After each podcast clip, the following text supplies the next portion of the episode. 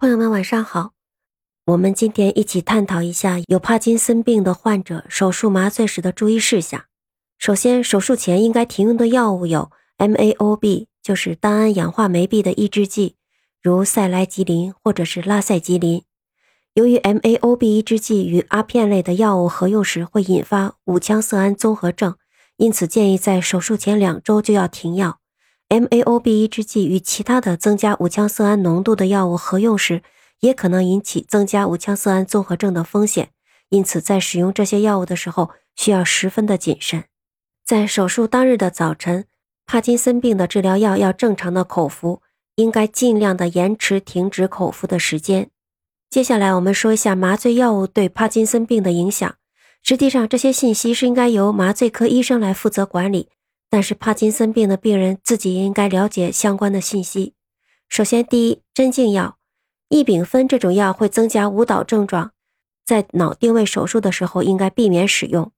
硫喷妥钠应该是很安全的一种镇静药。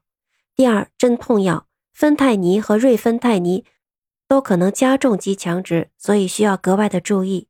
第三，吸入的麻醉药，比如异米佛或七佛醚等等，都比较安全。哈罗酮有心律不齐的风险，应该避免使用。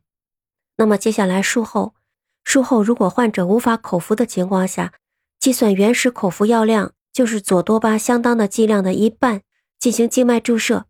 这个一半的数量并非是绝对的关系，需要因个体的差异而进行调节。但是大多数的情况下，原始口服剂量的一半的注射量是最适合的剂量。比如静脉使用的左多巴制剂，比如。多巴胡格制剂五十毫克二十毫升，或者是二十五毫克十毫升的以为例，那么 LEDD 三百毫克口服的情况下，那么静脉注射多巴胺的量就是一百五十毫克每日。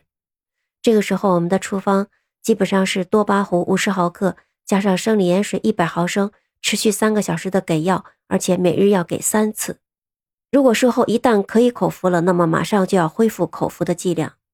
术后如果产生呕吐的症状的时候，我们给止吐药的时候要注意，甲氧氯普胺就是普利培林，或者是丙氯普胺，又叫辛安明，这两种药因具有中枢的多巴胺拮抗作用，所以应该避免使用。诺硝林是可以安全的使用的，但是如果无法口服的情况下，还可以使用栓剂。